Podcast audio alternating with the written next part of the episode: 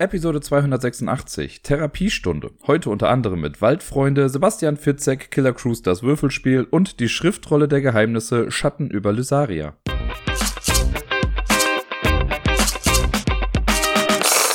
Und herzlich willkommen zu einer neuen Woche in der Praxis Dr. Stapel. Die Praxis, in der Sie therapiert werden, indem Sie mir einfach nur zuhören. Mein Name ist Dirk und ich werde Sie durch diese Therapiestunde begleiten, so gut es geht. Sollte es ein bisschen länger werden als eine Stunde, werden wir natürlich die Mehrkosten auch berechnen müssen, aber lassen Sie uns diese Brücke erst passieren, wenn wir da sind. Nun denn, fangen wir doch einfach mal an mit den Geschehnissen aus der vergangenen Woche. Das geht los mit einigen Spielen, die naja, schon ein paar Mal häufiger im Podcast vorkam, wahrscheinlich momentan irgendwie jede Woche. Deswegen kann ich auch einfach gar nicht mehr so viel dazu sagen. Es sind nämlich alles Spiele, die ich gerne mit Miepel spiele. Und den Anfang macht ein wundervolles kleines Kartenspiel von Haber namens Trumpf Junior. Trumpf Junior ist das, äh, ja, Trumpfspiel, Stichkartenspiel hätte ich jetzt fast gesagt. Ähm, mit diesen Monstern, die verschiedene Features haben und man vergleicht die einfach und wer dann die meiste Anzahl dieser Features hat, gewinnt dann die Karten, die alle in den Pot geschmissen werden. Dieses Mal haben wir es äh, wieder mal zu dritt spielen dürfen, denn Sarai war zu Besuch Anfang der Woche und die hat dann natürlich auch mitgespielt. Und es ist dann äh, ein paar Sachen, ich weiß gar nicht, ob das in den Regeln dann geklärt ist, aber wir hatten dann natürlich auch mal den Fall, dass dann irgendwie, was ich, die Augen verglichen wurden. Miepel hat irgendwie gesagt Augen, sie hat drei Augen. Sarai und ich haben aber jeweils dann vier Augen. Und dann ist die Frage, wird dann trotzdem einfach normal gestochen oder so? Wir haben einfach gesagt, gut, dann machen wir einfach nochmal eine neue Karte und wer dann gewinnt, kriegt einfach alles. Ich weiß gar nicht, ob das in den Regeln irgendwie aufkommt.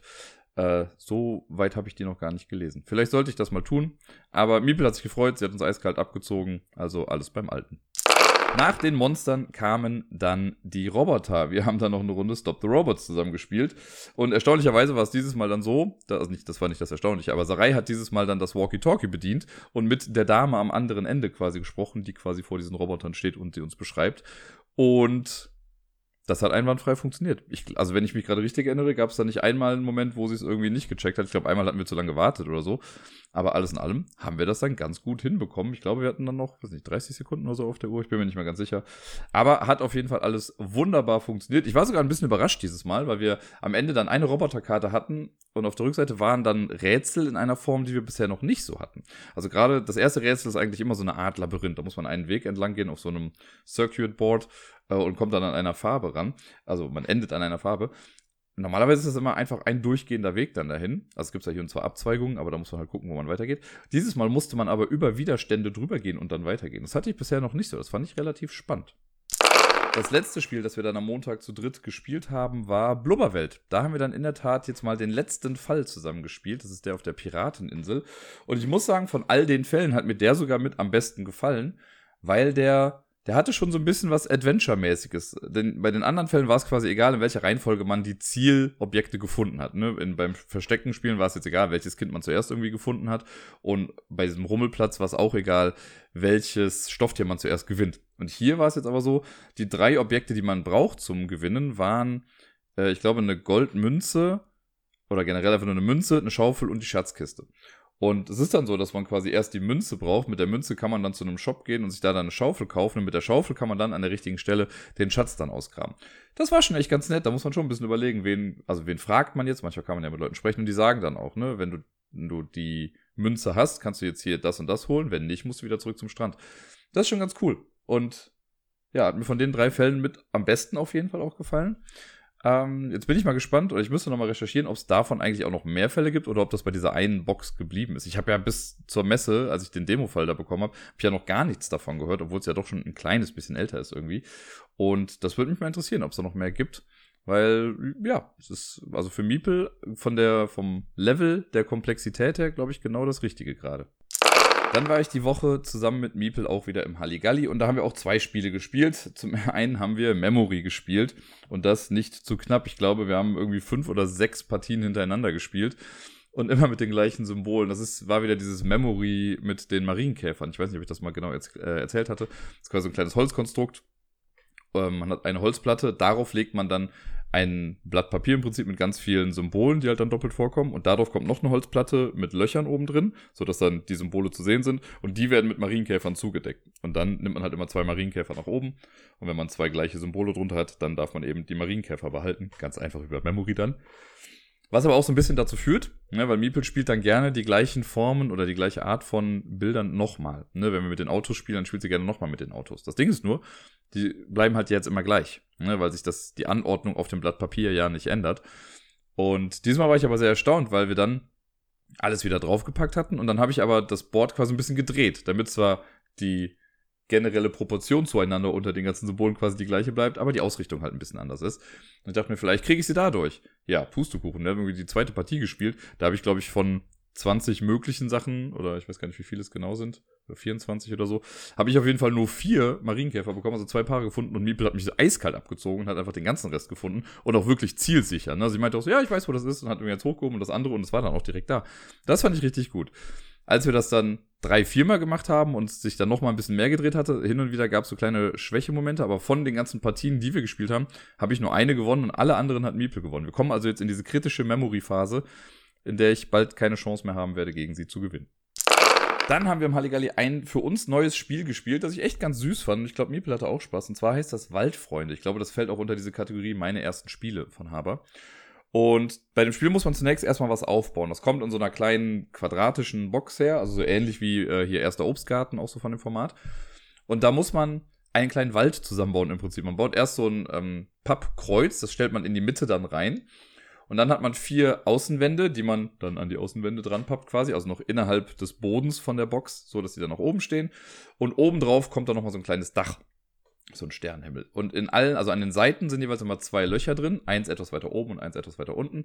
Und obendrauf sind auch nochmal Löcher. Äh, ich weiß jetzt gar nicht wie viele. Ich sage jetzt mal acht Stück, könnten noch mehr oder weniger sein. Sind auf jeden Fall da. Und dann gibt es ein paar Holzsterne. Ich glaube, es waren auch acht Stück, wenn mich nicht alles täuscht. Äh, ja, sollte sogar passen.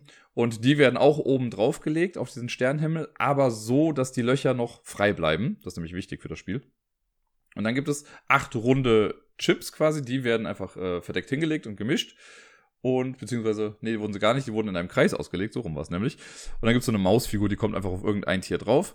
Und das Tier wird dann gerade gesucht. Und wie ist das dann? Also, was muss man da machen? Wenn ich an der Reihe bin, dann darf ich mir eins der Löcher an der Seitenwand aussuchen, darf reingucken, das Ganze irgendwie abscannen von innen. Und wenn ich dann das Tier gefunden habe, das auf dem aktuellen Plättchen gerade drauf ist, dann bekomme ich das Plättchen und einen Stern im Prinzip. Und glaube ich zumindest, so haben wir es jetzt zumindest gespielt. Und die Maus geht dann irgendwie ein Feld weiter. Und wenn man reinguckt und man sieht äh, nicht das passende Tier, also hinter jedem Loch ist quasi mal ein Tier. Wenn ich jetzt irgendwo reingucke und da ist kein Tier, dann sage ich allen, was dahinter ist für ein Tier. Da muss man auch ehrlich sein. Und dann äh, ist die nächste Person an der Reihe. Und das macht man so lange, bis alle Sterne oben vergeben sind. Und wer dann die meisten Sterne hat, gewinnt das Ganze. Und das fand ich sehr süß, weil Miepel da sehr engagiert war und wirklich ganz genau immer in die Löcher reingeguckt hat. Und deswegen ist es auch wichtig, dass oben quasi die Löcher frei bleiben, weil dadurch kommt halt das Licht dann rein. Das ist halt wie so ein dunkler Wald, in den man reinguckt. Und ich mochte das sehr gerne, weil das so einen sehr schönen, ja, man sagt ja so schon Aufforderungscharakter hat. Miepel hatte instant Lust, irgendwie sich das anzugucken. Und man darf diese, diese Box dann ja auch drehen. Und äh, selbst für mich war das dann stellenweise ein bisschen schwierig, je nachdem, wie die Box dann gedreht war. Ich so, okay, ich habe doch da gerade eben das Reh gesehen, als ich den Hasen gesucht habe. Jetzt suche ich das Reh, ich gucke in genau das exakte Loch rein und auf einmal ist da ein Frosch oder so, keine Ahnung. Also, äh, ja, dadurch, dass sich das ein bisschen bewegt, war es auch für mich auf jeden Fall schwierig. Und Miepel hat dann auch gewonnen. Also, sie hatte auch zweimal wirklich quasi Glück, dass sie einfach in irgendein Loch reingeguckt hat und äh, dann war da auch das passende Tier. Ich habe ihr immer nur Hinweise gegeben, das kann man nämlich ganz gut auch machen bei dem Spiel, weil es halt Tiere gibt, die eher oben im Baum äh, angesiedelt sind und welche, die auf dem Boden leben. Also den Fuchs sollte man jetzt nicht oben in den Ästen suchen, sondern eher unten. Das Reh jetzt genauso. Das Einzige, was mich da ein bisschen gewundert hat, ist der Frosch. Denn der wird äh, als ein Asttier zugeordnet, weil er aber gerade so hoch springt quasi. Kann man also mal machen, ist auch total in Ordnung. Fand ich in dem Kontext aber einfach nur ein bisschen lustig. Ja, und das haben wir dann einmal gespielt und wie gesagt, mir hat das echt Spaß gemacht und es war schön, Miepel dabei zu beobachten, wie sie da auch irgendwie all in geht. Jetzt springen wir quasi, und zwar ganz schön gewaltig, bis zu gestern, also zu Samstag. Denn in der Zeit dazwischen habe ich, wenn ich mich richtig erinnere, einfach auch nichts mehr gespielt. Ich kann mich zumindest an nichts mehr erinnern. Ich habe auch nichts gelockt in der Zeit. Und äh, jetzt am Wochenende, also von Samstag morgens an quasi, bin ich äh, zu Hause alleine und habe deswegen auch nur noch Solo-Spiele gespielt. Und das äh, erste war Caesar, Sees Rome in 20 Minutes. Darüber habe ich schon mal gesprochen, als Deni zu Besuch war, kurz nach der Messe. Da haben wir das dann gespielt, ich glaube sogar zweimal hintereinander. Und das hat auch einen Solo-Modus, den wollte ich jetzt einfach mal ausprobieren. Ähm, und es ist so ein Solo-Modus, der funktioniert, ja, aber einer, wo man sehr viel Arbeit nochmal irgendwie selbst mit reinstecken muss. Also ich fand den jetzt nicht so super elegant. Bei dem Spiel an sich war es ja so, normalerweise spielt eine Person äh, Cäsar und die andere, boah, ich glaube, ich weiß gar nicht mehr, wer es war, irgendwen anders aus der Geschichte. Äh, und die beiden kämpfen quasi um die Vorherrschaft in Rom oder halt in Europa ja eigentlich fast schon da. Äh, und man legt, man hat immer so kleine Influence-Marker vor sich, die zwei Seiten haben, also einmal oben, einmal unten. Und man muss sie dann auf so Grenzen drauflegen und damit dann Gebiete kontrollieren. Ganz einfaches Spielprinzip, hat aber echt Spaß gemacht, fand ich. Das sieht super abstrakt aus, aber es sind schon interessante Entscheidungen dabei gewesen. Also ich möchte auch gerne auf jeden Fall nochmal mit anderen Menschen auch spielen. Und im Solo-Modus ist es so, man entscheidet sich einfach für eine von beiden Seiten, ist ganz egal. Und die andere Seite wird dann eben von Autokrassus äh, geführt. Das ist dann die AI, die das Ganze macht. Aber so AI ist die gar nicht. Also so I, Artificial, ja, Intelligent eher weniger. Ähm, und zwar ist das so, dass man eine Reihe auslegt an Plättchen, drei Stück am Anfang, meine ich. Und dann gibt es so Command-Tokens oder Command-Tiles. Da gibt es verschiedene von und je nach Schwierigkeitsgrad soll man da eine bestimmte Anzahl irgendwie zusammenmischen. Und wenn Autokrassus am Zug ist, und Autokrassus beginnt auch das Spiel quasi, deckt man das oberste Plättchen auf davon und macht dann das, was da drauf steht. In der Regel ist es so, am Anfang wird ein oder zwei Plättchen nochmal aus dem Beutel gezogen und mit in diese Reihe gelegt und die Reihenfolge ist dann auch wichtig. Und dann ist meistens so ein grünes Häkchen da drauf. Und das grüne Häkchen heißt einfach nur, ähm, Autokrassus macht seinen Zug wie normal quasi. Und wie normal heißt, man muss jetzt das Board abscannen und muss dann nach einem Entscheidungsbaum im Prinzip auswählen, wo Autokrassus jetzt platziert. Das ist halt, also ich finde das immer schwierig, wenn man für eine künstliche Figur die bestmögliche Entscheidung treffen soll, weil ich glaube, das geht viel unter. Und gerade hier bei dem Spiel kann das hin und wieder auch ein kleines bisschen unübersichtlich sein, weil dann heißt, okay, das ist eigentlich so von oben nach unten aufgelistet. Sollte Autokrassus eine Region gewinnen können, dann äh, legt man das Plättchen rein, mit der die Region gewonnen wird. Und zwar so, dass die niedrigstmögliche Zahl in dieses Feld dann rein zeigt. Ne? Also Bare Minimum, um zu, um zu gewinnen, legt man dann rein und dann gewinnt das. Aber wenn das nicht passiert, dann guckt man, okay, kann eine Region abgeschlossen werden? Weil wir erinnern uns, bei Caesar ist es so, wenn man eine Region abschließt, das heißt, man legt das letzte Plättchen in eine Region, dann bekommt man das Bonus-Token daraus. Es kann aber auch sein, dass ich dann die Region gar nicht gewinne, aber ich kriege das Bonus-Token. Und äh, Autokrassus guckt halt erst, ob er eine Region gewinnen kann. In dem Fall würde er, wenn mit dem letzten Plättchen dann sowohl den Bonus als auch die Region bekommen. Wenn er die einfach nur zumachen kann, die Region, dann macht er auch das quasi und nimmt uns dann den Bonus weg.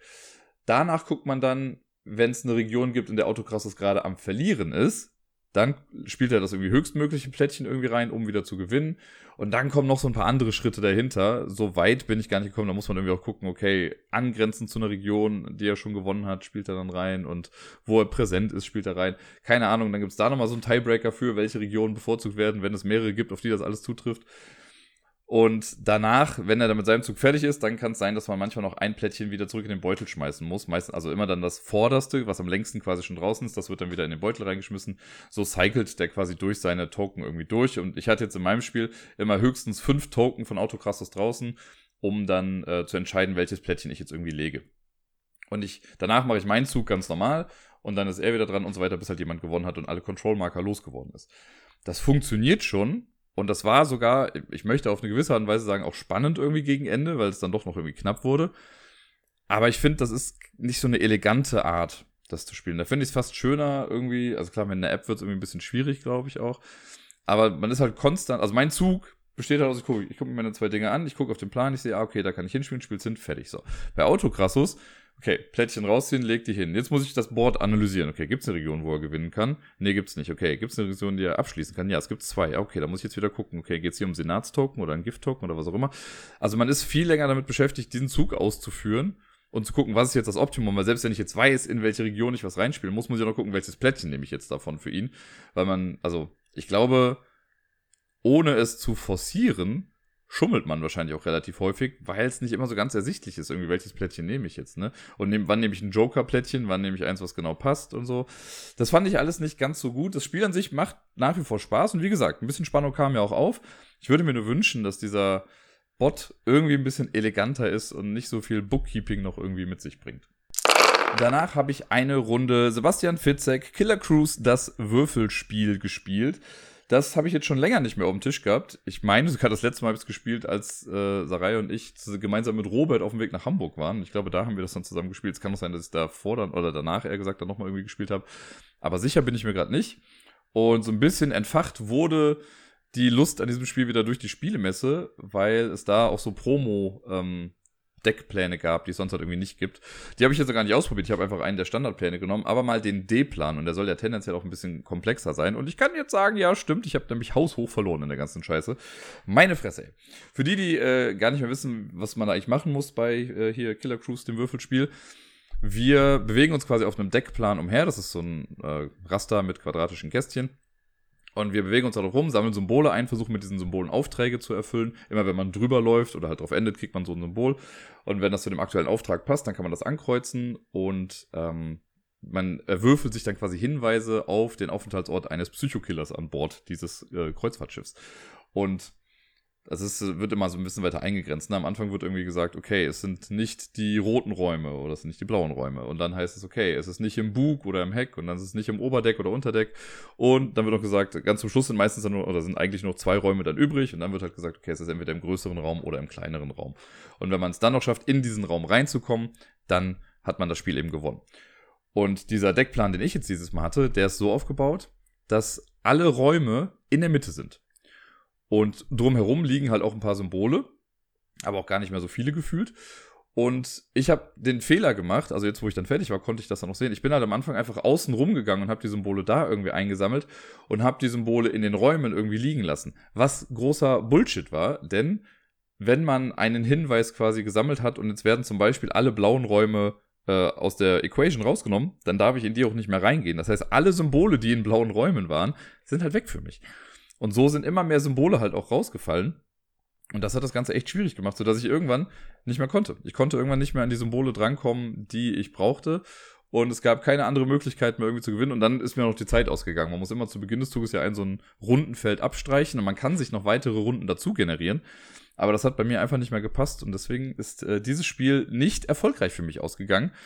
Was ich einerseits natürlich dann schade finde, aber auch wieder ganz cool, weil bisher, glaube ich, habe ich ja jedes Mal gewonnen, als wir das gespielt hatten. Auch als ich das mit Robert zusammengespielt habe, da haben wir es auch geschafft, meine ich. Und ich finde es ja dann doch auch immer ganz cool, wenn so Spiele dann auch mal gewinnen. Ich weiß, bei Safe House, dem Würfelspiel, war es ja komplett andersrum. Da habe ich ja gefühlt nur einmal überhaupt gewonnen und sonst immer wieder verkackt. Und hier habe ich bisher immer gewonnen und jetzt das erste Mal verloren. Von daher finde ich das gut und ich werde mich auf jeden Fall nochmal dran setzen und es nochmal versuchen, denn mir macht das schon Spaß. Das ist relativ cool, ne? Diesen Mechanismus habe ich jetzt hier noch, drüber noch gar nicht erzählt. Es ist immer so, dass man Würfel würfelt am Anfang. Das sind zwei weiße und zwei schwarze Würfel und man muss sich dann für ein Würfelpaar entscheiden. Also entweder die beiden weißen oder die beiden schwarzen.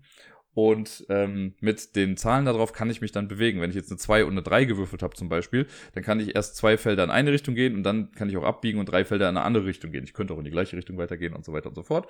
Und man sammelt dann eben Symbole und auch Passagiere und Passagierinnen ein auf diesem Schiff. Und wenn man die einsammelt, kann man sich entscheiden, ob man die entweder als Special-Aufgabe auf unserem Missionsplan irgendwie einzeichnet, um später weitere Zeit zu generieren. Oder wir sind selfish und behalten das für uns und können damit dann später mal einen Würfelwert um plus eins oder minus eins verändern oder auch ein Feld, das wir bereits betreten haben, nochmal betreten, was sehr wichtig sein kann in diesem Spiel, weil man, das ist halt sonst ein bisschen dieses Snake-Prinzip, ne, man darf sie halt nicht selbst in den Schwanz beißen. Und das passiert hier häufiger, als man denkt. Gerade bei dem Deckplan, den ich jetzt da hatte, weil ich halt so doof war, musste ich so oft irgendwie Passagiere benutzen, um da, also um halt nochmal meinen Weg zu kreuzen, um an bestimmte Sachen dran zu kommen. Das war nicht mein hellster Moment auf jeden Fall. Nach der Niederlage in Killer Cruise habe ich dann was Therapeutisches quasi gespielt und zwar A Gentle Rain. Das ist dieses nette kleine Plättchenlegespiel, was man einfach solo vor sich hin spielen kann und man versucht quasi passende Muster aneinander zu legen oder passende Seerosen aneinander zu legen. Man hat quadratische Plättchen, bei denen die Ecken aber so ausgespart sind, so kreisrund, also jede Ecke ist ein Viertel Kreis. Und wenn man jetzt vier Plättchen Kante an Kante quasi aneinander legt, so ein 2x2 Quadrat, dann hat man in der Mitte eben einen vollständigen Kreis. Und man darf Plättchen immer nur dann aneinander legen, wenn die Kanten zueinander passen. Das ist immer die Hälfte einer Seerose äh, oder Seepflanze. Ich weiß gar nicht, ob das alle Seerosen sind. Und das heißt, ich kann halt die schwarze Blume nur an die schwarze dran packen und so und so weiter und so fort. Und immer wenn man halt zwei mal zwei in einem Quadrat hat, dann darf man ein äh, Blumentoken in die Mitte dieses Kreises reinlegen. Und das darf dann eine der Blumen sein, die jetzt quasi drumherum quasi liegen um das Ding. Und man hat das Spiel gewonnen, wenn man es geschafft hat, alle acht Blumentoken quasi zu legen. Und das hat dieses Mal geklappt, aber es war sehr knapp. Mit dem letzten Plättchen habe ich es geschafft, noch eine Blume fertig zu machen. Und es war dann glücklicherweise auch die, die mir noch gefehlt hat. Denn es kann natürlich auch sein, dass ich zwar das letzte Plättchen noch sinnvoll anlegen kann, aber dass dann die Farbe, die ich noch übrig habe, gar nicht um dieses Loch dann irgendwie äh, zu finden ist. Hier hatte ich jetzt Glück, mit dem letzten hat's geklappt. Ich habe gar nicht mehr gelesen, genau wie die Punktewertung war. Ich glaube, das war so, wenn man es schafft, dann kriegt man irgendwie generell schon mal acht Punkte, eins für jedes Token, das man hat, und dann jedes Plättchen, das man noch übrig hat, gibt einem nochmal einen weiteren Punkt. Dementsprechend hätte ich jetzt wahrscheinlich dann genau acht Punkte, weil ich halt keine Plättchen mehr übrig hatte. Bin mir aber nicht mehr ganz sicher, ob das genau die Wertung war. Die ist mir eigentlich auch ziemlich egal. Ich gucke einfach, ob ich es schaffe oder nicht schaffe. Und es ist wirklich, wirklich einfach eine nette kleine Spielerei. Und damit komme ich jetzt auch schon zum letzten Spiel, das ich letzte Woche gespielt habe. Es kann gut und gerne sein, dass ich jetzt heute am Abend nochmal irgendwie was spiele, aber Stand jetzt um 17.37 Uhr am Sonntag ist das das letzte Spiel. Und es handelt sich hier um ein Rätselspiel namens äh, Die Schriftrolle der Geheimnisse Schatten über Lysaria oder Lysaria oder ich habe nicht die geringste Ahnung, wie genau man das eigentlich aussprechen sollte. Das habe ich mal von Deni geschenkt bekommen. Ich weiß schon gar nicht mehr, ob es zu Weihnachten oder zum Geburtstag war oder so. Und habe es seitdem mir zwar mal angeguckt irgendwie, aber äh, noch nie gespielt. Und es lag jetzt wirklich die ganze Zeit irgendwie brach hier rum. Und da ich jetzt am Wochenende einfach auch krank zu Hause lag, dazu später nochmal mehr, habe ich, oder saß er, habe ich mir dann gedacht, ach komm, ich pack's jetzt mal aus äh, und spiel's einfach mal und guck's mir mal an. Dann habe ich die Regeln nochmal gelesen und mir da schon äh, ja öfter mal an den Kopf gekratzt. Ich überlegt, was soll das denn eigentlich? Und dann habe ich es gespielt und habe es dann auch fertig bekommen. Auf der Verpackung steht 45 bis 90 Minuten und ich sage jetzt mal sehr wohlwollend, dass es äh, ja vielleicht gerade mal 45 Minuten bei mir waren, die ich dafür gebraucht habe. Eher sogar ein bisschen weniger, würde ich mal vermuten. Äh, da habe ich was länger gebraucht, um die Regeln zu verstehen. Naja, erstmal grundlegend das Prinzip. Was machen wir? Wir haben hier diese Schriftrolle. Das ist wirklich eine Schriftrolle, die ist, wenn man sie komplett ausbreitet, wohl 1,80 Meter lang. Zumindest steht das auf der Verpackung drauf. Ich habe es nicht nachgemessen. Auf dieser Schriftrolle, die ist zwar beidseitig bedruckt, es ist aber nur eine Seite wichtig dafür. Äh, die rollt man dann auf und es ist immer so, oben, also auf der Karte, wenn man die richtig orientiert vor sich legt, also so, dass sie von links nach rechts quasi geht, dann sind oben immer so große Initialen drauf und die bezeichnen quasi eine Region, die man sich jetzt auf dieser Karte anguckt. Das ist eine Art Fantasy-Landschaft. Und man darf diese Karte dann aufrollen bis zum nächsten Initial. Zumindest am Anfang im Tutorial, sage ich jetzt mal. Da muss man ein Tutorial-Rätsel lösen. Wenn man das gelöst hat, äh, und wie das mit dem Lösen kommt, da komme ich gleich zu, dann darf man sogar bis zum nächsten Initial noch aufrollen. Also man hat quasi immer drei Initialen, die man sich angucken kann und darf aber auch nur bis zum dritten, also nicht noch darüber hinaus sein, in diese Region rein, sondern wenn man bis dahin das aufgemacht hat äh, so, und das, was genau darunter ist, das darf man sich noch angucken quasi. Und die Rätsel, die man löst, die spielen sich dann quasi immer in diesem Bereich ab. Um weiter voranzuschreiten, also es hat quasi auch so eine Story, das Ganze, um weiter nach vorne zu kommen, weil wir wollen quasi diese Schriftrolle durchspielen bis zum Ende. Um weiterzukommen, muss man Erfolge sammeln. Und Erfolge sammeln heißt einfach, wir lösen ein Rätsel. Wenn man das richtig gelöst hat, dann kriegt man einen Erfolgsmarker, den legt man über das nächste Initial. Ne? Also wenn wir jetzt angefangen haben, haben wir das Startinitial und dann haben wir quasi ja eins in der Mitte. Ne? Wir haben das nächste und das, bei dem die Karte dann für uns gerade endet. Also das nächste, das braucht man, äh, da braucht man, glaube ich, bei dem ersten vier Erfolge irgendwie für. Das heißt, wir lösen Rätsel, ich lege einen Erfolgsmarker denn yay. Das heißt, noch drei Rätsel lösen und dann können wir weitergehen. Wenn man dann weiterkommen kann, dann nimmt man die Erfolge einfach wieder weg. Man rollt dann von links die Karte zu, bis zu diesem Initial, wo wir gerade die Erfolge quasi weggelegt haben, und deckt noch ein Initial weiter wieder auf. So, dass wir wieder drei Initialen zu sehen haben und quasi zwei Landschaftsabschnitte dann vor uns haben. Und es gibt ein Rätselbuch, da ist immer auf einer Doppelseite quasi sind alle Rätsel drauf, die man lösen kann in diesen Regionen, die man jetzt gerade quasi hat. Und wenn man jetzt die erste Region fertig gemacht hat, dann blättert man um auf die nächste Doppelseite und dann kann man auch die vorherigen Rätsel quasi nicht mehr lösen, sondern muss sich jetzt mit denen befassen, die man jetzt vor sich liegen hat. Und so geht man quasi immer weiter. Also Erfolge sammeln, also Rätsel lösen, dadurch Erfolge bekommen. Wenn ich genug Erfolge habe, darf ich die Karte weiter aufmachen, muss aber auch von links wieder weiter zumachen. Und so schreitet man langsam, aber sicher voran. Das heißt, man hat nie diese ganzen 1,80 Meter vor sich liegen, sondern immer circa, was weiß ich, sagen wir mal 50 Zentimeter. Ungefähr. Vielleicht auch ein bisschen weniger, ich weiß nicht genau.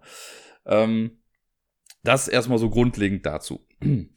Das, dem Spiel liegen auch noch vier, ich nenne es jetzt mal Charakterhefte mit dabei. Denn man kann sich am Anfang dazu entscheiden, äh, oder jeder sollte sich entscheiden, einen Charakter zu spielen. Die haben dann so ein kleines Heftchen und jeder Charakter bietet drei Zweige. Ich habe mich jetzt, ich weiß gar nicht mehr, für irgendeinen Charakter entschieden. Frag mich nicht mehr, was es jetzt war.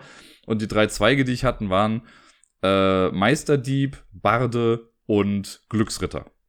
Man entscheidet sich für eins von den drei Sachen, also jeder hatte andere irgendwie drin. Ich habe mich dann für den Barden entschieden, habe das dann aufgeklappt und da drauf hat man dann ein Ablagefeld quasi für seine ähm, für seine eigenen Erfolge oder Belohnungen, ich weiß auch nicht mehr, wie das heißt genau, und für die eigene Ausdauer. Und dann auf der rechten Seite gibt's quasi drei Items, die wir im Laufe des Spiels auch finden können, wenn wir dann wollen, und die geben uns dann auch nochmal irgendwie einen kleinen Bonus hier und da. Und das ist quasi das Einzige dafür. Braucht man aber auch eigentlich nicht zwingend, aber gut, lassen wir es mal so stehen.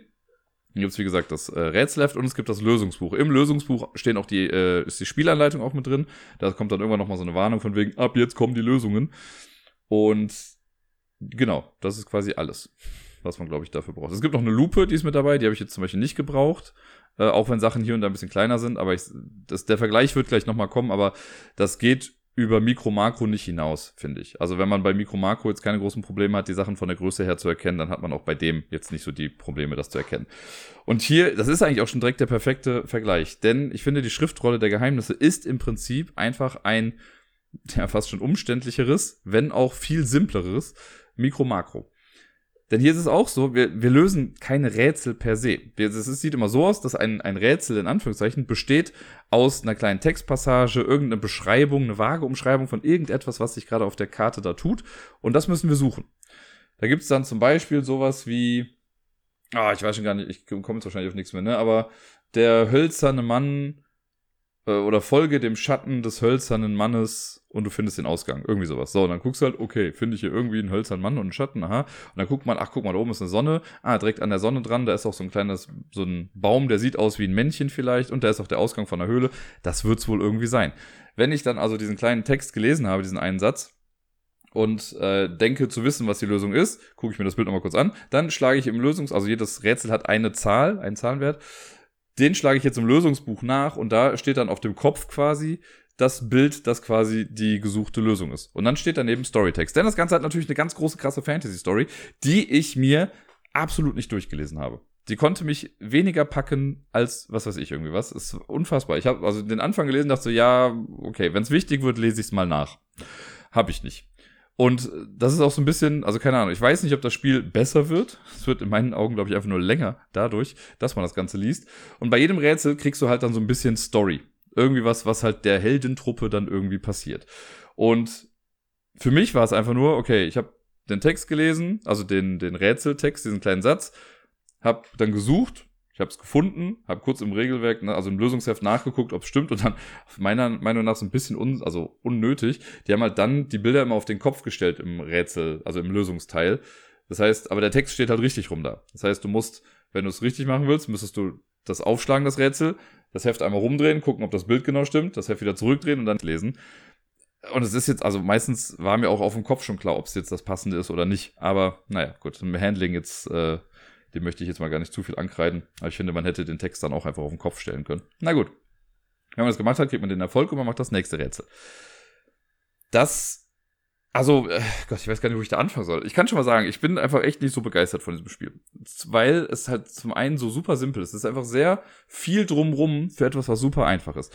Ich habe mal so ein Beispiel, ne? Es ist im Prinzip wirklich wie Mikro Makro.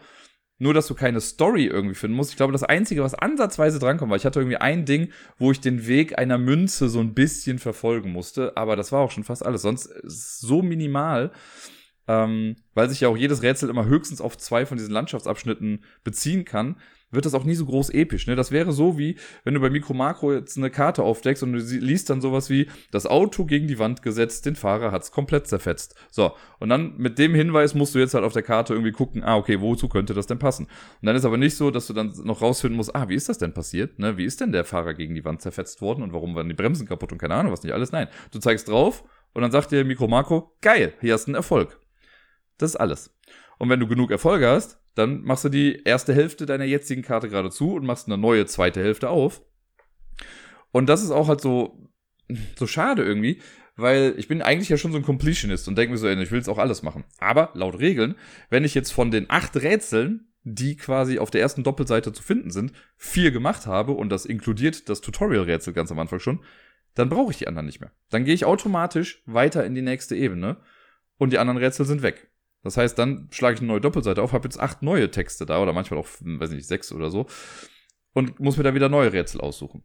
Und das ist auch, glaube ich, gleichzeitig so ein bisschen das Problem, warum ich die Story auch so ein bisschen beliebig finde, weil es kann ja nichts super Wichtiges in der Geschichte drinstehen. Wenn das für das Rätsel relevant wäre oder für das Gesamtspiel relevant wäre, ne? Hätten sie jetzt gesagt, am Ende kommt noch eine große Prüfung und entscheidet euch weise, welche Rätsel ihr lösen wollt und so, denn am Ende gibt's noch einen Test oder keine Ahnung was nicht, dann hätte ich da vielleicht mehr aufgepasst. Aber so liest du dann halt einen Text von wegen so, ja, und die Heldentruppe ging runter in die Höhle und hat den Vogel aus dem Käfig befreit. Er hat ihn zum Dank einen Haufen auf den Kopf gemacht und dann flogen sie weiter. Keine Ahnung, irgendwie sowas.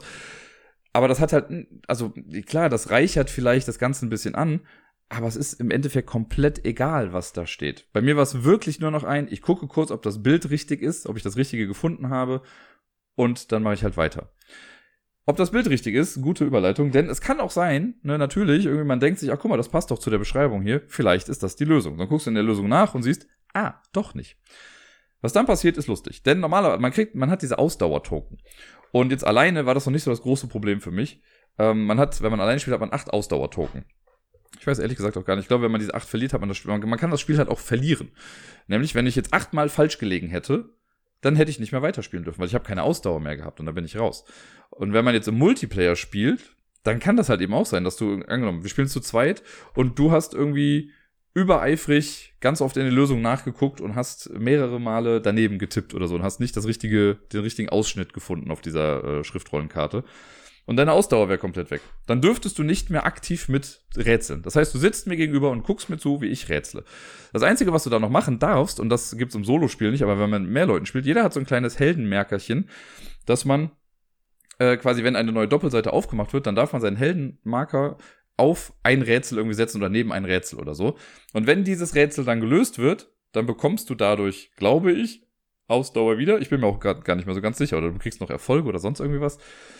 Ähm, das fand ich so bescheuert. Also, dass du irgendwie, keine Ahnung, dass du halt dieses Rätselspiel hast und dann sagen sie, ja, wenn du aber achtmal verkackt hast, dann darfst du halt nicht mehr weitermachen.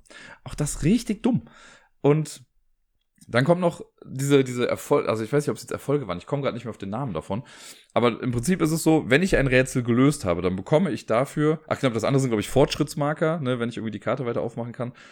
Und dann gibt's noch diese Erfolge. Und einen Erfolg bekomme ich, wenn ich ein Rätsel richtig gelöst habe. Yay, ich habe es gemacht, ich krieg einen Erfolg. Yay, mein Heldenmarker war daneben, ich krieg noch einen Erfolg. Und wenn dann noch irgendwie, wenn ich vorher schon ein Item gefunden habe oder so und das Attribut des Rätsels mhm, äh, auch irgendwie damit zusammenpasst, kriege ich noch einen Erfolg dazu. Das heißt, man kann für ein Rätsel theoretisch drei Erfolge oder so bekommen, wenn nicht sogar noch mehr mit bestimmten Items oder so, die man durch seinen Charakter irgendwie freigespielt hat. Und dann ist es so, wenn du das ganze Spiel durchgespielt hast, heißt es dann irgendwie so, ja, ihr habt gewonnen. Jetzt guckt, wer die meisten Erfolge hat. Die Person hat am meisten gewonnen. Was ist das denn für ein Scheiß? Das ist ein kooperatives Spiel. Ich will doch am Ende dann nicht gesagt bekommen, wegen so, oh, ich habe aber einen Erfolg mehr als du, du hast jetzt verloren. Das ist doch richtig dumm. Also das fand ich einfach echt nicht gut. Und ah, dann muss ich noch dazu sagen, das ist so der letzte große Punkt, auf den ich da noch eingehen möchte. Äh, die Illustration an sich. Also an sich finde ich es stimmig. So, ne? Es ist jetzt nicht mein favorisiertester Stil und so. Es ist alles in so einem Mittelalter-Grafikstil gehalten. Okay. Von der Farbwahl her alles in Ordnung. Aber die haben für die meisten Konturen haben die so einen Goldrand benutzt, der halt auch wirklich gülden reflektiert. Das heißt, wenn du schon irgendwie, wenn du die Karte liegen hast und das Licht scheint da irgendwie drauf, und ich habe schon passives Licht benutzt, ne, aber selbst da war das so, ich bin konstant, musste ich mich irgendwie so um diese Karte drum wenden, mit der Hand irgendwie Schatten hinhalten, damit ich dann doch irgendwie besser sehen kann, weil das immer so reflektiert hat. Das war richtig nervig. Stellt euch mal vor, bei Mikro Makro wären die Linien halt nicht schwarz, sondern goldreflektierend oder silberreflektierend. Und ihr würdet dann da irgendwie genau drüber hocken und dann wisst ihr nicht, ah, ist das jetzt eine Illustration, ist das jetzt einfach nur Reflexion, was weiß ich nicht was. Das fand ich einfach, also das sieht klar auf den ersten Blick edel aus. Man denkt sich, oh krass, hier vergoldet und sonst was. Aber es ist leider echt nicht so praktikabel gewesen. Und das finde ich so schade, weil irgendwie, ich hätte es gerne mehr gemocht. Wirklich, weil ich mag ja Rätselspiele, aber da scheitert es schon. Es sind keine richtigen Rätsel. Du liest einen Satz und musst dann was suchen dazu. Das ist aber für mich jetzt nicht so ein Rätsel. Und die Rätsel bauen ja auch nicht aufeinander auf. Das hat ja, es ist ganz egal, ob ich jetzt am Anfang die Herren der Hirsche finde und dann den Riesen im Berg oder sonst irgendwie was. Ganz egal. Es ist, ich werde so oder so dann zum Ziel kommen. So. Und dann gab es auch noch äh, mein Charakter hatte dann eine Fähigkeit, da ich sollte dann irgendwann ein Songbuch finden oder so, das habe ich dann noch auf der Karte entdeckt. Dadurch bekomme ich einfach einen Fortschritt, wenn ich möchte. Das heißt, ich habe irgendwann war ich an der Stelle, wo ich dachte, boah, ich habe gerade keinen Bock auf diese ganzen Rätsel, das klingt irgendwie klingt so, als müsste ich es nicht machen. Ah ja, komm, ich benutze mein Item, zack, nächste Ebene und dann war ich schon beim Ende. Und das war's dann auch. Und irgendwie ist es dann auch für das, was, also ich habe ja, wie gesagt, auch nicht alle Rätsel gemacht. Ich könnte es jetzt gut und gerne nochmal spielen und mich nur auf die Sachen konzentrieren, die ich jetzt noch nicht gemacht habe. Aber so richtig spannend fand ich es jetzt wirklich nicht. Also, nee, nee, nee. Da kann ich leider keine, nicht viel Gutes dran finden. Außer die Produktion an sich, so die Wertigkeit des Materials. Da würde ich sagen, ja, die ist top notch. Müsste es aber irgendwie gar nicht sein für das Spiel, was jetzt irgendwie dahinter steckt. Das tut mir so leid, aber es ist bei mir leider echt durchgefallen.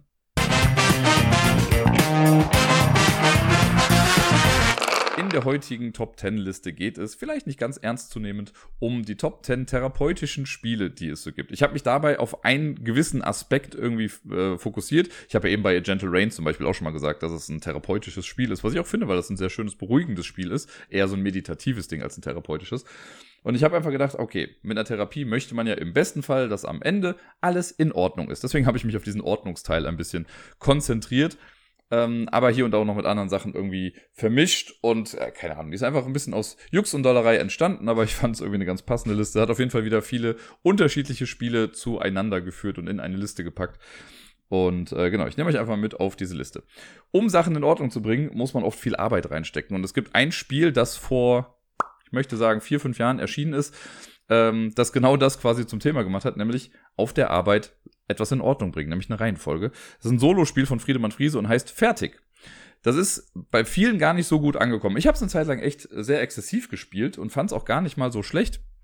Es war super unintuitiv und hatte viele äh, schwierige kleine Regelsachen, wo man gucken musste, okay, hiermit kann ich das machen. Aber im Prinzip war es so, man hat einfach ein Kartendeck genommen, hat es gemischt, da waren die Zahlen von 1 bis 60, glaube ich, drauf.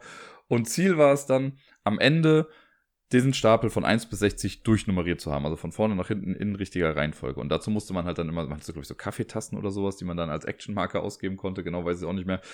Das war auf jeden Fall die Ressource und dann hat man die ausgegeben, konnte Sachen manipulieren, Sachen da hin und her schieben, was weiß ich nicht alles. Ähm, ich habe es ein paar Mal geschafft, meine ich, aber auch nicht allzu oft. Ich glaube, ich habe es dann irgendwann auch weggegeben. Ich bin mir gar nicht mehr sicher, ob ich das Spiel noch habe oder ob ich es, wie gesagt, verkauft habe. Aber für die Zeit fand ich es irgendwie ganz nett und ja, es ist auf jeden Fall dieses, ist doch schön, wenn am Ende dann auf jeden Fall dieser Stapel in Ordnung ist und alles äh, an seinem richtigen Platz steht. Auf Platz Nummer 9 habe ich wieder mal lange überlegt, das ist immer dieser, dieses zweischneidige Schwert für mich, entweder Hanabi oder Beyond Baker Street. Einfach, weil es darum ja auch geht, quasi Karten äh, in richtiger Reihenfolge zu spielen. Bei Hanabi, ne, die vier Stapel oder fünf Stapel sind es ja mit den Zahlen von 1 bis 5 in richtiger Reihenfolge. Und hier kommt noch ein bisschen das Kommunikationselement mit hinzu, was ja auch sehr therapeutisch sein kann, dass man gut auf das hört und sich das auch merkt, was andere Menschen sagen, mit denen man gerade spielt, weil wir selber vielleicht nicht immer das Gesamtbild haben und manchmal muss man einfach darauf vertrauen, was andere Leute einem dann irgendwie gerade sagen und spiegeln, äh, was man denn selber so gerade eigentlich für Sachen macht und so. Und das finde ich passt bei dem Spiel einfach auch ganz gut. Ich finde ja nach wie vor, ich sage das immer wieder gerne, Beyond Baker Street ist so ein bisschen die Gamer-Variante von Hanabi. Hanabi ist schon echt cool und ich spiele es auch gerne, aber Beyond Baker Street packt noch mal ein kleines Level oben drauf und mit so verschiedenen Szenarien und äh, mit den, dem Impossible war es ja, glaube ich, noch, dass man Karten auch rausschmeißen muss und der Stapel muss auch eine gewisse Anzahl haben oder darf nur eine gewisse Anzahl haben. Ähm, das war schon echt ganz nett, das finde ich echt ganz gut. Ich habe nur Beyond Baker Street auch schon Ewigkeiten nicht mehr gespielt, das muss auch mal irgendwann wieder hier auf dem Tisch landen. Auf Platz Nummer 8 ein Spiel, das war lustigerweise das erste Spiel, an das ich denken musste, als ich gedacht habe, okay, Spiele, bei denen die Reihenfolge eine Rolle spielt. Und das ist äh, Lost Cities. Weil man hier halt nur aufsteigend spielen darf. Ne? Es darf immer nur nach vorne gehen, immer weiter, nie zurück. Es kann natürlich auch sehr frustrierend sein, das möchte ich den ganzen Spielen übrigens auch gar nicht abschreiben, dass die auch für höhere Frustmomente sorgen könnten, wenn Sachen nicht so funktionieren, wie sie funktionieren sollen. Und Lost Cities ist auf jeden Fall auch so ein Beispiel, weil wir versuchen in fünf verschiedenen Farben auch ähm, aufsteigende Karten reinzubauen. Und manchmal wartet man halt verzweifelt irgendwie auf eine Karte und sieht aber, dass das Gegenüber jetzt anfängt, auch auf einmal diese Karten zu spielen. Und man denkt sich, okay, diese eine Karte, auf die ich warte, hat die Pappnase gegenüber noch safe auf der Hand gerade. Und dann ist es doch wieder ganz geil, wenn man die dann doch nochmal zieht und kann sie dann noch ausspielen. Und äh, ja, ich finde, Lost Cities ist auf jeden Fall echt ein, ein sehr, sehr guter, moderner Klassiker und macht Spaß. Dann auf Platz Nummer 7. Ich sollte irgendwann, glaube ich, äh, eine Provision bekommen dafür, dass ich gefühlt der einzige Mensch auf diesem Planeten bin, der dieses Spiel gerne spielt und auch immer wieder vorschlägt und Leuten davon erzählt. Wenn ich jetzt nur noch erzähle, dass es ein Deduktionsspiel ist und es mit Wochentagen zu tun hat, dann wissen bestimmt mindestens fünf Leute jetzt schon, über welche Spiele ich jetzt wieder sprechen möchte. Nämlich Geheimsache und Geheimsache ist ein Deduktionsspiel und es geht darum, dass wir selber vor uns quasi Hanabi-Style einen Wochenplan haben, also von Montag bis Freitag und jeder Tag hat eine Farbe und wir müssen quasi für uns einfach nur rausfinden, wie ist unsere Farbreihenfolge. Also was bei uns der Montag, was der Dienstag, der Mittwoch, der Donnerstag, der Freitag. Und wir sehen die Pläne von den anderen und durch äh, Ausspielen von Karten und Festlegungen von Uhrzeiten und also Geschichten, yada yada, deduktive Magic, ähm, kriegen wir dann Informationen und können dann so nach und nach ja, deduzieren, welche Farbe ist bei uns an welchem Tag und so. Ich mag das total. Ich finde das richtig gut. Ich finde super befriedigend, wenn man irgendwie also dann auch noch, keine Ahnung, wenn ich jetzt, wenn alle müssen am Anfang eine Karte irgendwie ausspielen, sondern wenn ich jetzt eine Karte spiele und ich weiß schon, ah, die Karte gibt mir auf jeden Fall eine Information, die mir helfen kann und dann kommt auch noch eine gute Information, das finde ich so befriedigend und wenn man dann auch noch als erstes genau weiß, wie meine Reihenfolge ist, ah, ich liebe es, das ist für mich so wirklich therapeutisch. Ich mag dieses Deduktionsding dahinter. Natürlich ist das sehr fehlerlastig oder fehleranfällig, weil sobald jemand irgendwie einen Fehler gemacht hat oder eine falsche Aussage getroffen hat, kommt das Ganze so ein bisschen ins Wanken. Aber ich finde, auch da gibt es immer noch genug Möglichkeiten, das Ganze wieder so ein bisschen zu mitigieren. Äh, und eigentlich ist es gar nicht so schwierig, weil man muss den Leuten nur klar machen, also wie dieses, die Kombination aus Farbe und Uhrzeit ergibt halt einen fixen Punkt in der Timeline dieser einen Person. Und da muss man halt sagen, wer ist zuerst, wer ist zuletzt dran. Das sind die zwei Informationen, die man jede Runde gibt. Ich mag es gerne. Und wie gesagt, ich bin, glaube ich, gefühlt wirklich der einzige Mensch auf diesem Planeten, der das Spiel gerne spielt. Auf Platz Nummer 6 habe ich ein Partyspiel, bei dem es auch um eine Reihenfolge geht. Habt ihr jetzt schon eine Ahnung, was es sein könnte? Ne? Richtig, Top 10. Am besten noch in der FSK 18 Version, weil da kommen die richtig therapeutischen Sachen zum Vorschein. Bei Top 10 ist es so, wir ähm, haben quasi Zahlenkarten von 1 bis 10, die werden gemischt, jeder bekommt eine Karte, also hat dann einen Wert von 1 bis 10. Und dann ist eine Person da, die zieht so eine Karte von einem Stapel, da sind dann vier mögliche Szenarien drauf. Das kann dann sowas sein wie, mach einen Werbeslogan für Viagra. In der FSK 18 Version hatten wir das jetzt zum Beispiel mal. Mach einen Werbeslogan für Viagra. So, und dann musst du auf deine Zahl gucken und dann ist halt die 1 sowas wie absolut wirkungslos und 10 ist der absolute Marketingkracher.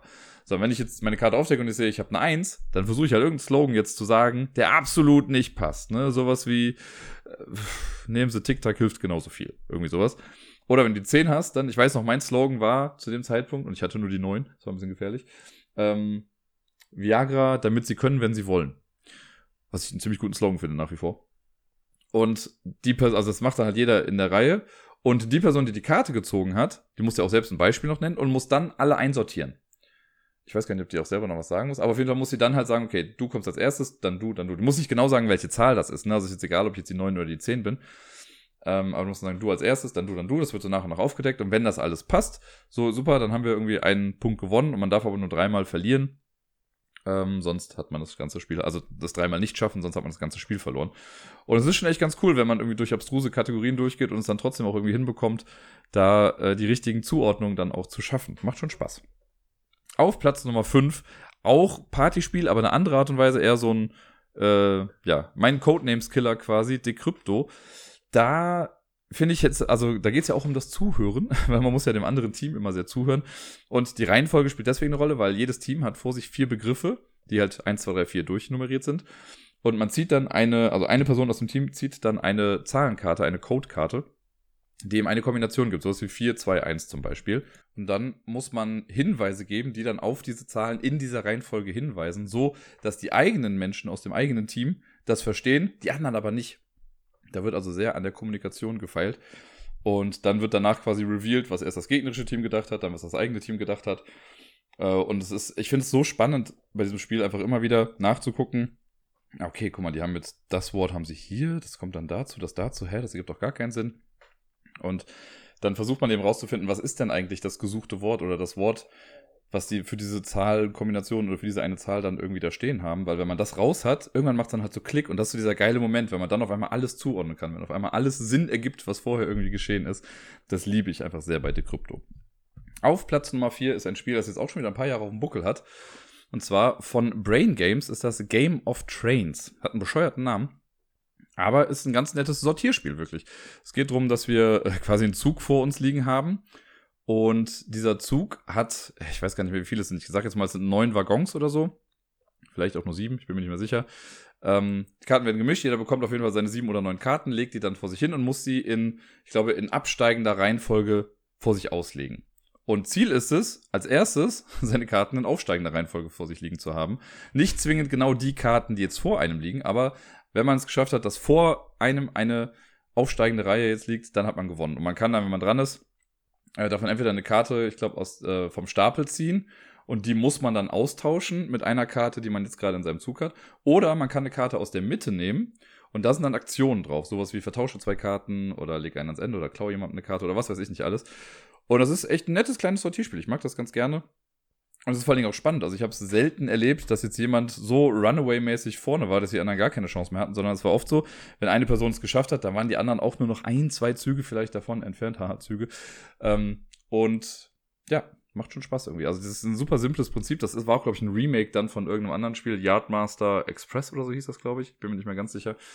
Aber ja, das, äh, da sortiert man schön umher. Jetzt kommen wir quasi in die Top 3. Ich mache jetzt aber jetzt gerade mal eine Honorable Mention. Äh, ein Spiel, was ich nämlich selber noch nie gespielt habe. Deswegen ist es hier wahrscheinlich auch nicht gelandet. Aber sonst wäre es wahrscheinlich das Therapiespiel schlechthin. Und nein, es ist nicht Therapy, das habe ich schon ein paar Mal gespielt. Aber ja, es gibt ein Spiel für zwei Personen, das heißt And Then We Held Hands. Da geht es quasi irgendwie drum, dass man ja in einer zwischenmenschlichen Beziehung wieder für Balance und sowas sorgt und irgendwie versucht, miteinander klarzukommen. Und äh, ich glaube, wenn ich das Spiel schon mal gespielt hätte, würde es mit Sicherheit hier auch irgendwie landen. Aber so viel nochmal dazu gerade. Und Fog of Love könnte wahrscheinlich in die gleiche Richtung gehen, wenn man eher in die Paartherapie gehen möchte. Aber ich habe ja gesagt, ich konzentriere mich auf dieses ganze Sortierding und Ordnungsgehabe. Und äh, deswegen kommen wir zu meiner Top 3. Platz 1 wird euch die Schuhe ausziehen. Auf Platz Nummer 3 habe ich aber ein Spiel, bei dem Kommunikation gar nicht wichtig ist. Zumindest die verbale Kommunikation wird hier vollkommen außer Acht gelassen. Es geht nämlich komplett nonverbal zur Sache. Und wir versuchen einfach einen Kartenstapel zu sortieren oder Karten in der richtigen Reihenfolge zu spielen. Ihr werdet sicher schon wissen, was jetzt gemeint ist, nämlich The Mind. Ein Spiel, dem ich anfangs auch sehr kritisch gegenüberstehe. Und es ist auch kein Spiel, wo ich sagen würde, das ist mein Lieblingsspiel. Aber ich erwische mich doch oft dabei, dass ich mir denke, das ist irgendwie eine gute Wahl, das mal eben so zu spielen. Ich habe es jetzt schon ein paar Mal hier und da mal gespielt und ich finde es doch dann auch jedes Mal nett, wenn man es spielt. So diese Momente, gerade wenn man sowas hat, also keine Ahnung, ne, Level 1, ich habe Karte 5, du hast Karte 80, relativ einfache Geschichte. Aber wie geil diese Momente sind, wenn du es irgendwie schaffst, gerade im Zwei-Personen-Spiel, keine Ahnung, ich habe die 31, 32, 35 und du hast die 33, 34, 36. Und dass man das dann hinbekommt, die auch so zu spielen, wobei das jetzt vielleicht sogar noch ein einfaches Beispiel war, aber ne, dass man das irgendwie noch so hinbekommt, in einem relativ engen Rahmen, dann so das, den richtigen Rhythmus irgendwie zu finden. Ich meine, im Prinzip ist es ja genau das, sobald man sich auf den richtigen Rhythmus irgendwie eingestellt hat, dann klappt das Ganze auch. Aber ich finde es cool. Also es macht einfach Bock und das ist ja wirklich, ich finde es jedes Mal so ein richtig, so ein schönes Euphoriegefühl, wenn man ein Level geschafft hat. Und gerade die ersten sind so, okay, das war einfach so. kommt das nächste, okay, das war auch einfach so. Und irgendwann wird so, oh, okay, das war jetzt ein bisschen kritischer und jetzt wird schwierig. Ich habe es noch nie komplett bis zum Ende durchgeschafft. Mal gucken, ob das irgendwann mal vielleicht äh, passiert. Schauen wir mal. Auf Platz Nummer zwei hat einen äh, ähnlich kreativen Namen wie The Mind, ist nämlich jetzt ganz einfach The Game. Was ja so ein bisschen, ja, es ist ja auch ein Sortierspiel, ne? Wir versuchen kooperativ Karten abzulegen. Man darf auch nicht über seine Karten sprechen. Es gibt diesen Zehner-Trick, dass man irgendwie rückwärts gehen kann. Aber das ist für mich auch so ein klassisches, Sort ja, nicht Sortierspiel, aber wo man Karten halt in eine gewisse Reihenfolge bringen muss oder sie nur in eine bestimmte Art und Weise spielen kann. Und man kann zwar hier und da sagen, hier bitte da nicht spielen, da möchte ich gleich spielen. Äh, und dann versuchen die anderen halt zu gucken, was sie daraus irgendwie machen das ist damals, ich weiß noch, dass ich den Titel einfach mega bescheuert fand irgendwie und das sah halt auch einfach bekloppt aus irgendwie, ne, mit diesem Totenkopf irgendwie drauf und irgendwie total düsteres Design für das Spiel, was es dann eigentlich war. Und es ist dann aber echt zu einem Evergreen geworden. Also mittlerweile, ich habe ja auch nur noch die Extreme Edition hier, weil ich mit der Extreme Edition auch das normale spielen kann. Aber in der Extreme Edition gibt es halt noch so ein paar Sonderfunktionen, äh, die man aber sonst auch rauslassen kann, wenn man es halt nicht so damit spielen möchte. Und ich finde es einfach immer wieder cool. Und es ist auch ein schönes also ich habe es, glaube ich, einmal geschafft, wirklich alle Karten loszuwerden. Oder vielleicht zwei, dreimal, ich weiß es nicht mehr genau. Aber ich erinnere mich noch an einmal, wo wir echt sehr, sehr happy waren, dass es dann am Ende geklappt hat und wir uns Tränen überströmt in den Armen lagen. Nein, so ganz war es jetzt nicht, aber es war auf jeden Fall sehr cool. Jetzt kommen wir zu Platz 1 und das ist verglichen mit all den anderen Spielen hier. Also wenn du das gesamte Material aller Spiele hier zusammennimmst, und ich würde mal behaupten, dann hättest du nicht ansatzweise das Material, das du für dieses Spiel brauchst. Wobei, na, das sind ja schon viele Kartenspiele gewesen. Egal. Auf jeden Fall ist es ein großes Spiel. Wahrscheinlich passen alle anderen Spiele in die Box davon rein, wenn man äh, das eigentliche Spielmaterial rausnimmt. Sehr wahrscheinlich sogar. Es ist ein Kampagnenspiel. Und es ist Max vs. Minions. Natürlich das therapeutische Spiel schlechthin. Warum genau habe ich dieses Spiel jetzt gewählt? Ganz einfach aus einem ganz bestimmten Grund. Wir müssen ja auch hier wir programmieren ja Bewegungen. Das heißt, da ist die Reihenfolge ja wichtig, ne? Ob ich mich jetzt erst drehe, dann nach vorne bewege und dann schieße, oder ob ich erst schieße, mich dann drehe und dann nach vorne bewege, oder erst mich bewege, dann schieße, mich dann drehe, irgendwie sowas. Das ist ja alles irgendwie relevant. Und was ich aber so cool finde ist, und was das Ganze wirklich fast schon bullshitmäßig zu einem Therapiespiel macht, man bekommt ja im Spiel immer, wenn man getroffen wird, oder häufig, wenn man getroffen wird, bekommt man dann so äh, Malfunction- oder Fehlfunktionskarten. Und die zieht man dann und das ist dann sowas wie, ja, dein Mac geht auf einmal zwei Schritte rückwärts oder sowas. Und das musst du dann irgendwo einbauen bei dir. Aber du kannst halt diese Fehler auch mit in deine, in deinen Code mit einbauen. Das heißt, man lernt mit seinen Fehlern auch irgendwie umzugehen in der ganzen Geschichte. Und das liebe ich daran, dass du dir im ersten Moment denkst, ja, geil, jetzt muss ich hier rückwärts gehen. Ich wollte doch irgendwie einen Schritt nach vorne gehen. Und dann denkst du so, ah, Moment. Aber wenn ich mich vorher um 180 Grad drehe, dann gehe ich halt zwei Schritte zurück, gehe aber trotzdem in die richtige Richtung dann quasi und kann das so vielleicht noch irgendwie nutzen. Ne? Oder dass halt irgendwie nach links und rechts geschlagen wird oder was weiß ich nicht was. Das waren so Momente, die habe ich so hart gefeiert und geliebt bei Max vs. Minions. Und das ist jetzt bestimmt schon an die, boah, sieben, sechs, sieben Jahre her, dass ich das gespielt habe, wenn nicht sogar noch länger. Ich könnte nachgucken, ich bin gerade zu faul. Ähm, und das ist so gut und das, also das passiert ja nicht nur mir, das passiert ja allen anderen auch, die dann mitspielen. Und dann gibt's noch Lektionen zum Thema Teilen, weil am Anfang gibt's ja so ein Draft, wer welche Karte nimmt. Das Ganze geschieht auch mit einer viel zu großen Sanduhr, äh, wo wir dann so eine Phase haben, in der die Karten verteilt werden. Und das versucht man dann zu programmieren, da versucht man diese ganzen Minions fertig zu machen. Also es ist, es ist ein schönes Spiel, das ist richtig gut. Ich habe mittlerweile, also ich habe schon häufiger wieder in der letzten Zeit drüber nachgedacht und habe auch echt Bock, das nochmal zu spielen, auch komplett die ganze Kampagne einfach nochmal durchzuspielen, weil ich mittlerweile eh nicht mehr weiß, was jetzt in welchem Szenario wo irgendwie dran war. Äh, und es ist schon, es ist ein echt gutes Spiel, kann man nicht anders sagen. Und damit sind wir am Ende angekommen dieser Top 10 Liste. Wie gesagt, sie ist nicht ganz ernstzunehmend gewesen, aber das war so ein Thema, das mir irgendwie eingefallen ist und ich dachte mir, diese 10 Spiele passen irgendwie doch dazu. Habe ich was vergessen? Gibt es noch andere tolle Spiele, in denen man irgendwie was sortiert? Dann haut's gerne mal raus, entweder bei Twitter, Blue Sky, Discord, Brieftaube, Eulenpost, keine Ahnung, sucht euch was aus.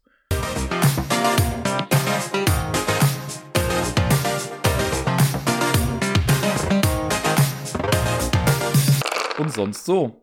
Letzte Woche, ich habe es ja eben schon mal kurz durchblicken lassen, war Sarai kurz zu Besuch. Die ist am Montagnachmittag gekommen, äh, mit zum Quiz dann gegangen. Wir hatten eine Babysitterin quasi hier für Miepel und musste dann am nächsten Morgen auch schon früh wieder zurück äh, zur Arbeit dann noch quasi fahren. Das ist ja bei einer Fernbeziehung leider immer ein bisschen mit größerem Aufwand verbunden. Aber an diesem Dienstag hatte ich auf jeden Fall echt so einen kleinen Happy Place-Moment, ähm, weil äh, Miepel hat ja auch hier gepennt und die hat in ihrem Bett geschlafen, aber es ist ja oft so, dass sie morgens, oder eigentlich immer so, dass sie dann morgens, wenn sie wach wird, dann irgendwie rüberkommt. Und sie ist dann irgendwann wach geworden und dann kam sie dann noch zu uns rüber. Ich weiß schon gar nicht mehr. Ich glaube, ich bin erst sogar nochmal hingegangen und habe sie dann mitgebracht oder so. Und dann wollte Miepel, dass ich dann in der Mitte liege. Dann hatte ich dann links im Arm Sarai und rechts im Arm hatte ich Miepel. Und das war einfach ein wunderschöner Morgen und Moment. Und das fand ich einfach echt schön. Das, äh, ja, das lebt jetzt mietfrei in meinem Kopf, wie man grob übersetzt sagen würde. Und ansonsten, ja, ich habe am Montag das Halloween-Quiz gemacht. Ich habe es in der Tat geschafft, quasi ein komplettes Quiz irgendwie mit dem Thema Halloween zu verbinden, sei es jetzt äh, Monsterfilme, True Crime Sachen, mythische Sachen, historische Sachen, also Geschichten waren irgendwie äh, Teil der Sache. Hat auf jeden Fall Spaß gemacht.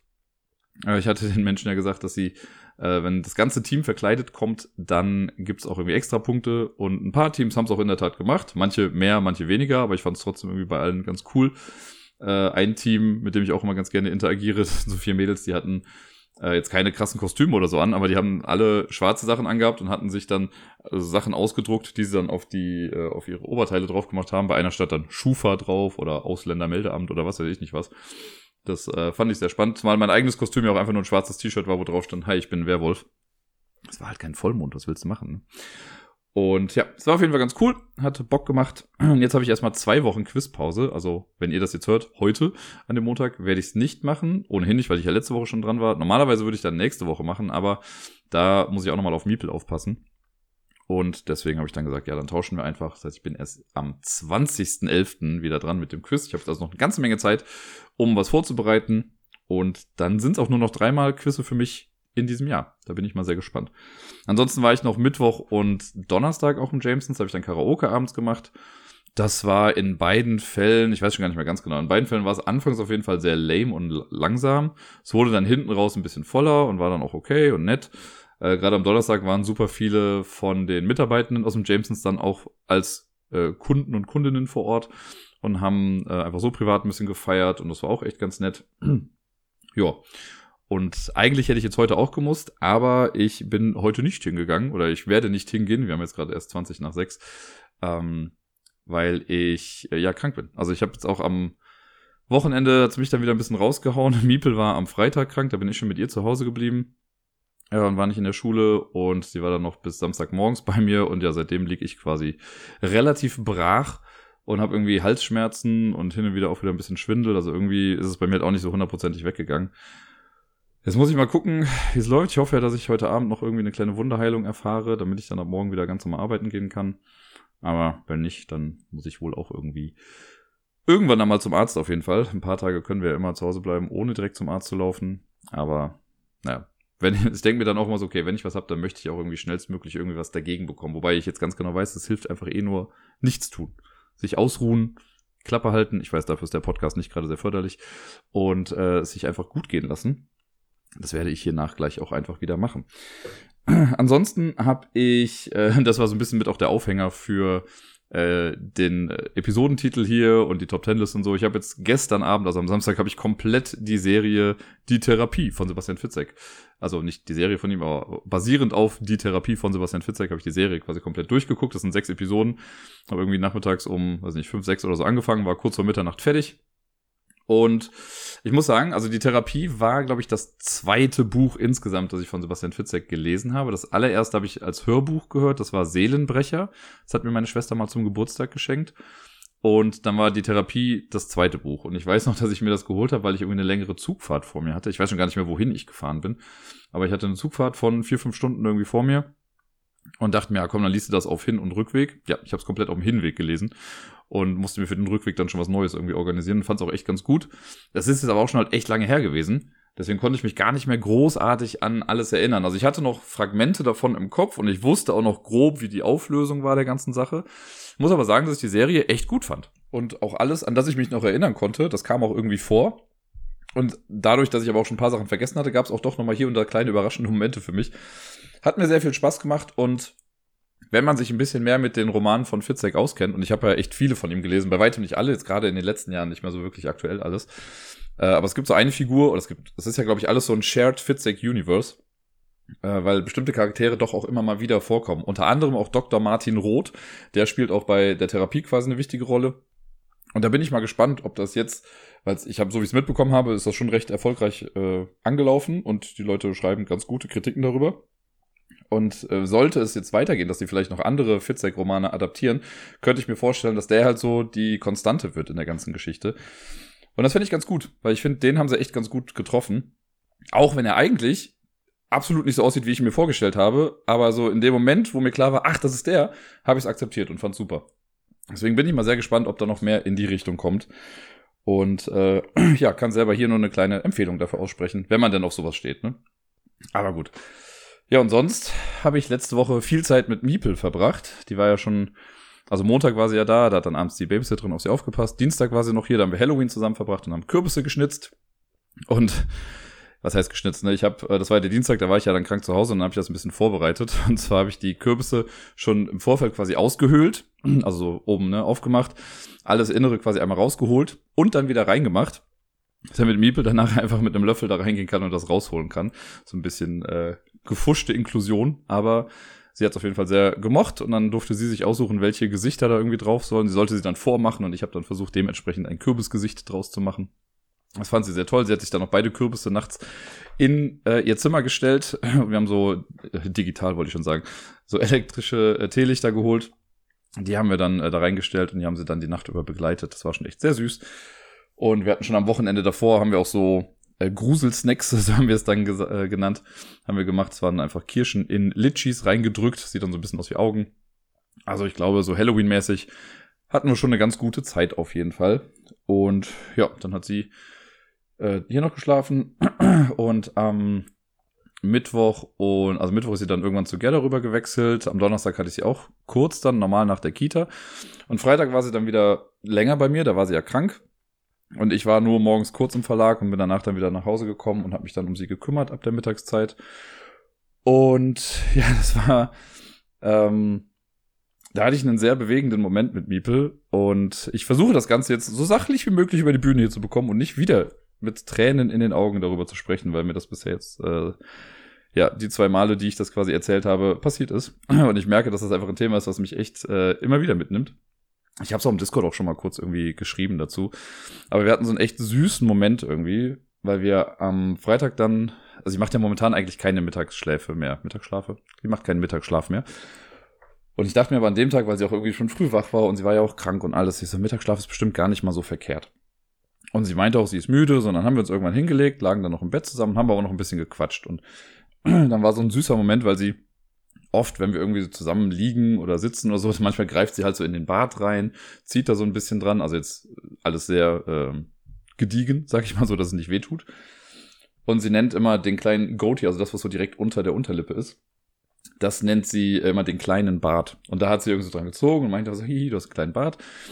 Und dann sind wir irgendwie auch auf die Farben gekommen, äh, die so im Bart drin sind. Und ich meinte auch so, ja, guck mal hier, und da habe ich auch schon graue Haare. Und dann hat sie irgendwie so kurz überlegt und meinte, also hat dann so ganz unschuldig gefragt, aber das kam so viel aus dem Nichts, so von wegen, ähm, sinngemäß, ob ich denn jetzt auch schon so alt bin, dass ich bald nicht mehr da bin.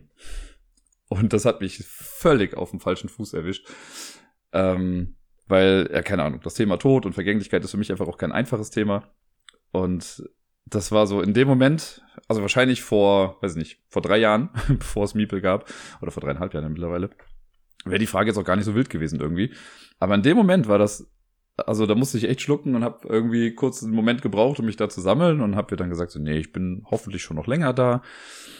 Und ähm, dann hat sie noch andere Sachen auch gefragt und meinte irgendwie, das fand ich halt auch so rührend, dass sie dann überlegt hat, man hat richtig gemerkt, so die überlegt gerade so ein bisschen und hat dann noch gefragt, ja, aber wer passt denn auf sie auf, wenn ich nicht mehr da bin? Und da habe ich echt, da sind mir auch die Tränen so ein bisschen runtergekullert, ähm, weil ich das einfach so eine, also so eine krasse, gute Frage im Prinzip fand und irgendwie fand ich es halt schön zu sehen, dass sie sich da irgendwie Gedanken zu macht. Ähm, aber ja, in mir löst das halt schon auch bisschen Angst irgendwie aus äh, oder halt irgendwie sehr, sehr große Trauergefühle schon im Vorfeld. Weil, keine Ahnung, vor ein paar Jahren hätte ich wahrscheinlich noch gesagt, ja gut, wenn ich irgendwann mal nicht mehr bin, so, ne, klar, habe ich im besten Fall dann ein paar Freunde und Menschen um mich rum äh, und Familie, die das nicht ganz so geil fänden. Ähm, aber die kommen schon alle irgendwie klar. Aber jetzt, seitdem Miepel da ist, denke ich mir halt so, ja krass, wer passt denn dann auf sie auf? Also klar, Gerda passt auf sie auf, so ist eine ganz logische Antwort, ne? Und es gibt noch genug andere Menschen, die das tun, das habe ich ihr dann auch gesagt, ne? Dass ich glaube, dass es immer Menschen geben wird, die auf sie aufpassen werden. Und äh, ich habe ihr dann also so ein abstraktes Konstrukt und so, ne, aber ich habe dann quasi, ich habe dann so auf ihr Herz gezeigt, meinst du, ne, und ich passe von da drin dann auf dich auf. Äh, und dann hat sie, finde ich auch ganz süß, dann hat sie irgendwie nach oben geguckt, meint, hat dann gefragt, ob ich dann da oben bin, weil Gerda hat ihr mal erzählt, dass ihre Oma gestorben ist äh, und dass sie jetzt halt von oben auf sie aufpasst und runter guckt. Und meinte ich so, ja, auch von da, ne, gucke ich auch irgendwie zu. Und dann kam noch eine, äh, noch eine weitere Frage irgendwann, wo sie dann äh, gefragt hat, ob denn ob sie denn dann einen neuen Papa bekommt, wenn ich dann irgendwann nicht mehr da bin. Und ja, keine Ahnung. Das war echt alles ein bisschen viel. Äh, und ich, ja, ich glaube, ich habe es alles ganz gut kindgerecht hinbekommen. Äh, und sie ist dann danach auch sehr beseelt eingeschlafen. Äh, und ich bin dann erst aus dem Zimmer rausgegangen und habe einfach einen harten Heulkrampf bekommen, weil es irgendwie, ja, keine Ahnung, da habe ich einfach nicht mit gerechnet. Und das hat mich, ja, wie ich schon gesagt habe, einfach sehr, sehr mitgenommen. Mich sehr aus der Bahn geworfen. Und nein, Tobi, damit meine ich immer noch nicht, dass ich wirklich physisch aus einer Bahn geschmissen wurde. Ähm, ja, das war, das war schon echt viel. Und dann hatte ich am nächsten Tag, an dem Samstagmorgen, als Gerda sie dann abgeholt hat, da gab es noch einen sehr süßen Moment. äh, und keine Ahnung, ist jetzt auch was Schöneres, um damit dann quasi abzuschließen. Äh, weil wir machen das meistens so, dass Gerda quasi unten wartet. Jetzt nicht, weil ich nicht möchte, dass Gerda hochkommt oder so, sondern das ist einfach mit dem äh, Abschied immer ein bisschen einfacher, wenn wir das unten an der Haustüre machen. Und dann haben wir, also ein bisschen halt runtergebracht. Und normalerweise ist es bei unserer Verabschiedung immer so, dass wir, also können wir umarmen uns nochmal ganz feste und dann sage ich halt, ich hab dich lieb. Äh, und sie sagt dann, in den meisten Fällen sagt sie auch noch, ich hab dich auch lieb. Ähm, manchmal sagt sie auch nichts, wenn sie gerade irgendwie schon den Kopf ganz woanders hat oder so, oder sie macht halt noch das Herzsymbol mit den Händen. Und äh, dieses Mal hat sie es quasi zuerst gesagt, was so auch noch irgendwie nicht vorkam. Das fand ich auch einfach sehr schön. Und auch so auf eine, also eine Art und Weise, bei der ich gar nicht damit gerechnet hatte, dass sie es jetzt irgendwie sagen wird, weil sie gerade mit dem Ball irgendwie gespielt hat und dann habe ich gerade noch mit Gerda kurz was erzählt und dann meinte sie nur, Papa, weiß, darf ich dir was sagen? Ich so, ja klar, ich hab dich riesen doll lieb. Das fand ich so süß. Dann habe ich sie nochmal gedrückt äh, und ihr gesagt, dass ich sie auch sehr lieb hab. Und dann ist sie von dann gezogen und war jetzt halt das ganze Wochenende bei Gerda, was mir so gesehen jetzt in den Kram passte, weil ich jetzt wirklich einfach die Zeit einfach sehr flach lag und nicht viel machen konnte. Äh, ich merke gerade auch, dass meine Stimme so langsam an ihr Limit kommt. Ich musste zwischendrin schon kleine Schnitte machen, weil ich einfach mal hart abhusten musste. Deswegen äh, würde ich sagen, belassen wir das Ganze jetzt mal hierbei. Genug therapeutisches Gefühlsduseln von mir. ähm, aber ich dachte mir, Ihr seid ja quasi schon von Anfang an mit dabei, immer wenn es um Miepel geht. Dann dürft ihr auch sowas mal gerne mit erfahren. Und es ist ja was, was irgendwie auch wichtig in meinem Leben war und daran, dass ich ja in der Regel hier schon ähm, ja, euch dran teilhaben. War das ein Satz? Ich weiß es nicht mehr. Ist ja auch egal. Wie dem auch sei, ich wünsche euch allen auf jeden Fall jetzt eine schöne Woche. Spielt viel, bleibt gesund, auf jeden Fall gesünder als ich. Und bis dann.